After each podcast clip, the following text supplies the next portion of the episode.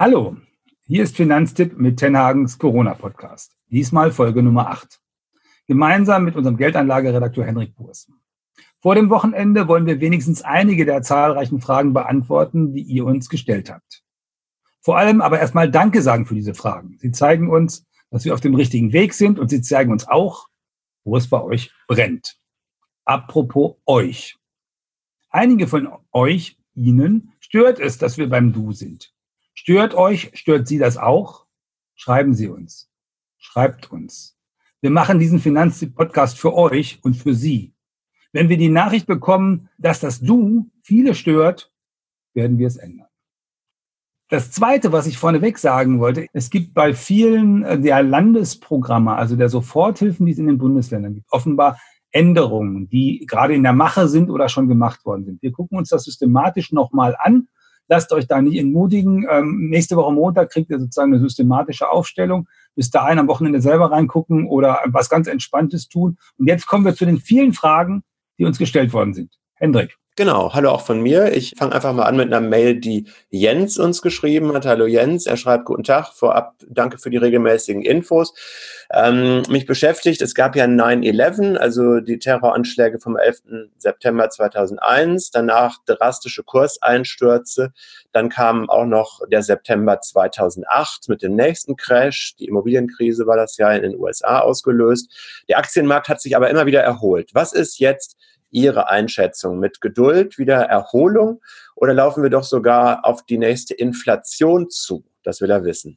Nein, wir laufen nicht auf die nächste Inflation zu, sondern wir laufen erstmal auf die Gefahr, wenn überhaupt, von einer Deflation zu. Und wir laufen natürlich äh, mittel- und langfristig auf eine Erholung zu. Das ist ja nicht nur 2001 und 2008 gewesen, auch 1973. Und man kann das in der Geschichte immer mal wieder angucken.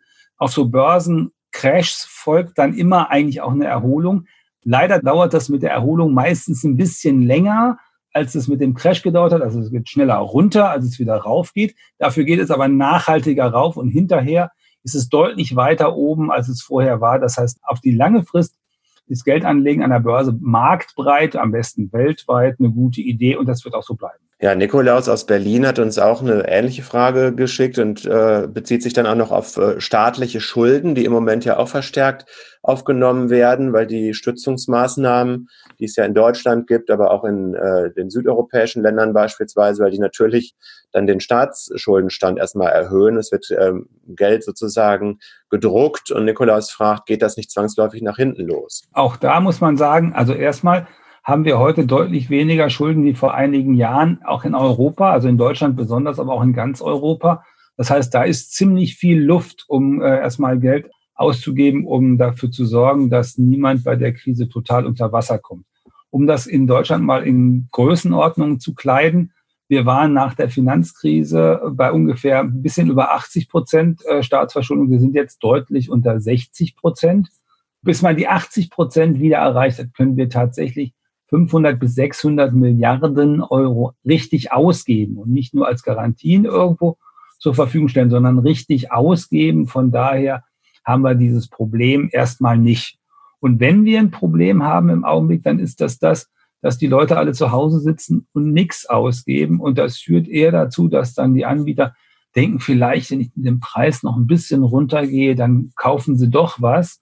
Und da ist dann, wenn überhaupt, eine deflationäre äh, Tendenz. Und das ist eigentlich die größte Gefahr auf die kurze Frist, dass dann eben noch mehr Firmen deswegen pleite gehen ja, Deflation, dass dann eher Preise sinken. Also es scheint mir auch wahrscheinlich zu sein, wenn dann die Wirtschaft wieder anläuft, dass solche Unternehmungen wie Hotels etwa oder auch Autohersteller, die jetzt im Moment eben kein Geschäft machen, dass die dann natürlich nicht sagen können, jetzt, aha, jetzt heben wir die Preise an, was ja in Richtung Inflation gehen könnte, sondern im Gegenteil, die müssen dann vermutlich erstmal versuchen, sogar mit Preisnachlässen die Leute erstmal wieder ans Kaufen zu kriegen, oder?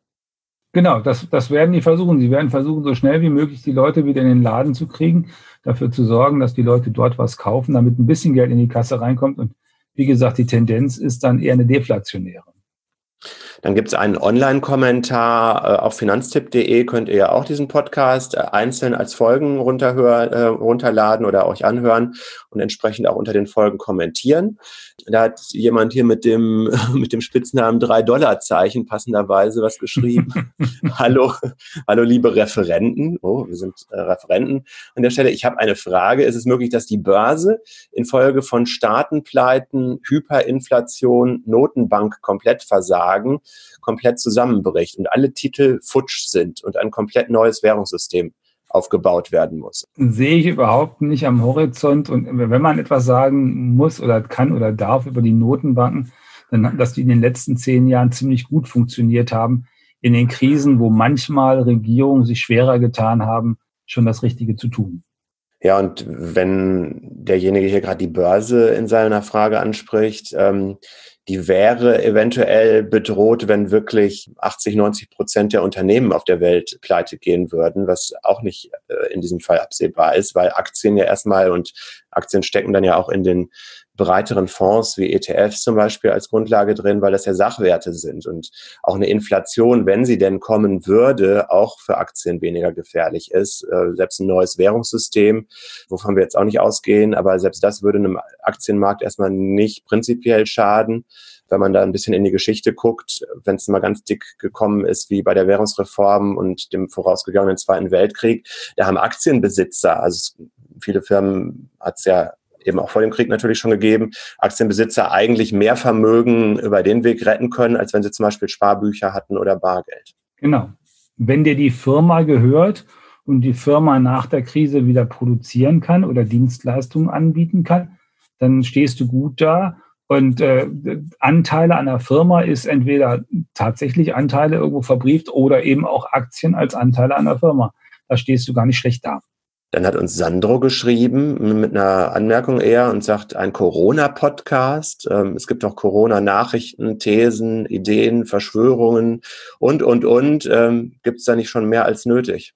Also äh, mit Verschwörung hat das hier gar nichts zu tun. Äh, was wir versuchen zu tun, ist, euch die Informationen an die Hand zu geben, die ihr braucht, um im Alltag mit dieser völlig veränderten Situation, mit diesen vielen, vielen, vielen Veränderungen im Alltag so klar zu kommen, dass ihr hinterher noch genug Geld in der Tasche habt und dass ihr das, was ihr dringend tun müsst, auch tun könnt.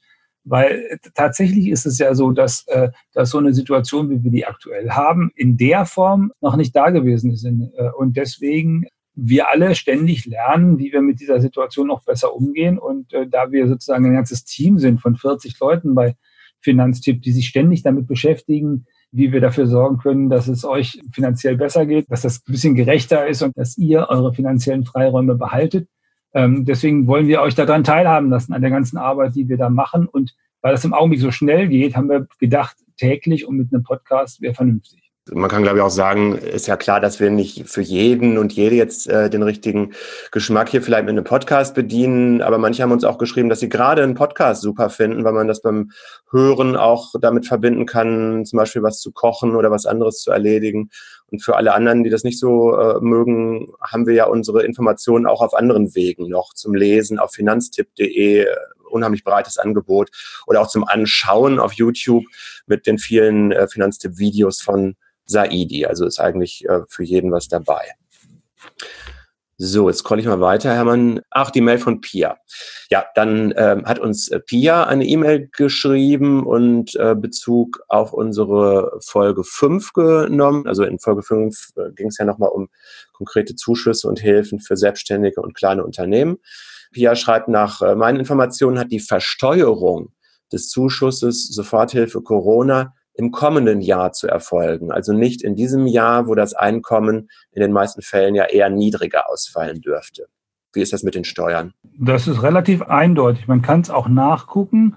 Bei den Hilfen des Landes NRW steht explizit dabei, muss der Zuschuss versteuert werden? Antwort, der Zuschuss wird als Betriebseinnahme versteuert, äh, ist aber nicht umsatzsteuerpflichtig, also keine Mehrwertsteuer. Der Antragsteller muss den Zuschuss in seiner Steuererklärung für das Jahr 2020 angeben. Das heißt, die Steuererklärung für das Jahr 2020, die macht man zwar 2021, aber geguckt wird da, wie waren eigentlich die Einnahmen, das Einkommen 2020. Und von daher, äh, ja, nächstes Jahr machen, aber für dieses Jahr mit den Einnahmen von diesem Jahr und wenn die nicht dolle sind, wird da auch kaum eine Steuer fällig werden. Dann hat uns Gabriele ähm, geschrieben, hallo Team von Finanztipp, gibt es Infos für Neugründer, die ab 1.3., also 1. März äh, gestartet sind. Eine Freundin von ihr war arbeitslos bis eben zum 1. März, hat dann angefangen, Einzel-Yoga-Stunden privat anzubieten. Das lief gerade an mit kostenlosen Probestunden und dann hat sie jetzt einen relativ vollen Kalender mittlerweile gehabt, aber die Termine sind natürlich erstmal alle geplatzt wegen Corona. Das ist quasi die eine Frage und äh, direkt äh, dahinter noch eine andere Freundin von Gabriele hat ihren Job gekündigt und sollte als Dozentin an der Volkshochschule anfangen mit Intensivkursen. Ja, wie kommen die beiden jetzt an Gelder? Die haben ja bisher noch keine Umsätze gemacht und weil es freie Berufe sind, haben sie auch noch kein Gewerbe gegründet. Es gibt zwei Probleme. Das eine Problem ist, dass mit dem, wenn die Firma äh, gerade erst gegründet worden ist, dann gelten bestimmte Regeln ja nicht. Und selbst in NRW, wo die sagen, wenn sie im vergangenen Jahr noch nicht existiert haben, dann gucken sie halt in einem der vergangenen Monate, wie das gewesen ist. Da fällt man ja dann auch raus, wenn man erst am 1. März gegründet hat. Das ist also ein besonders schwieriges Problem. Das zweite, mit den Dozentinnen an der Volkshochschule, beginnen mit Intensivkursen. Also bei äh, in Berlin ist es so, dass Verdi sich mit dem Senat zusammengesetzt hat und der Senat tatsächlich an den Volkshochschulen und auch an den Musikschulen die Dozenten und Dozentinnen weiter bezahlt. Sie sollte sich da mal kundig machen, wie das in ihrem Fall in ihrer Kommune ist. Dann haben wir eine Mail bekommen, wo diejenige, äh, die sie geschrieben hat, aus Gründen, die wir gleich verstehen werden, ihren Namen nicht dabei schreiben wollte. Sie ist nämlich Mieterin und jetzt fragt der Vermieter, weil der die Wohnung verkaufen will, nach Wohnungsbesichtigungen für Interessenten. Und ähm, sie sagt jetzt aber, also die Mieterin, sie möchte keine Leute auch nicht mit Schutzmaßnahmen oder einzeln im Moment in ihre Wohnung lassen, weil sie Angst hat, sich bei den Besichtigungen eben eventuell anzustecken, wenn da viele Leute durch die Wohnung gehen. Zwei Meter Abstand ist da eben so eine Sache. Und sie hat im Internet sich versucht, schlau zu machen, hat jetzt keine so klare Aussage gefunden. Mieterverein sagt, äh, man kann das verweigern, weil es kein lebensnotwendiger Kontakt sei. Dann gibt es ja je nach Bundesland eben auch Vorschriften, wie viele Leute eigentlich sich im Moment höchstens treffen sollten. Und sie will jetzt eben wissen, muss sie das denn jetzt dulden, wenn die Wohnung verkauft werden soll? Sie hat halt Angst, auf Schadensersatz verklagt zu werden und hat keinen Rechtsschutz. Also ich würde denken, im Augenblick muss sie das vermutlich nicht dulden. Das ist ja nicht lebenswichtig, dass diese Besichtigungen stattfinden, dann finden sie eben ein bisschen später statt. Und in der Tat ist es ja so, dass zwei, mehr als zwei Leute, die nicht in einer Familie sowieso zusammenleben sollen, sich ja nirgendwo versammeln. Und an der Stelle würde ich sagen, nein, muss sie nicht dulden. Das hindert natürlich den Vermieter nicht, sozusagen ähm, ähm, Bilder aus der Wohnung äh, in, in den Raum zu stellen oder das virtuell besichtigen zu lassen und hinterher zu verkaufen. Also da, den Prozess wird sie damit womöglich nicht aufhalten können, aber dass man da nicht besichtigen kann, äh, das ist, müsste eigentlich auch jedem möglichen Kaufinteressenten einleuchten. Ja, soweit haben wir jetzt ein paar Fragen, die uns per Mail oder als Kommentare oder wo auch immer erreicht haben, ähm, beantwortet. Das machen wir sicherlich in einer der nächsten Folgen nochmal. Ihr könnt uns gerne weiterschreiben an redaktion.finanztipp.de oder ihr könnt auch, wenn ihr den Podcast mögt, uns natürlich auch gerne eine Bewertung hinterlassen. Da freuen wir uns auf jeden Fall und auch weitere Vorschläge und Tipps von eurer Seite. Und abonnieren bitte und abonnieren bitte und abonnieren bitte. Also Likes, Abos, alles das, was uns signalisiert, wir machen da was richtig. Und alles das, wo ihr uns sagt, macht da was anderes, helft uns doch einfach damit. Und vor allem bleibt natürlich erstmal zu Hause, bleibt gesund. Wir freuen uns darauf, wenn ihr uns zuhört und mit ganz viel Engagement dabei seid. Wir, das sind Henrik Buhr, Sie wünscht ein schönes Wochenende, wenn ihr das jetzt noch am Freitag oder am Wochenende hört. Und Hermann Josef Tenhagen, genau. Schönes Wochenende.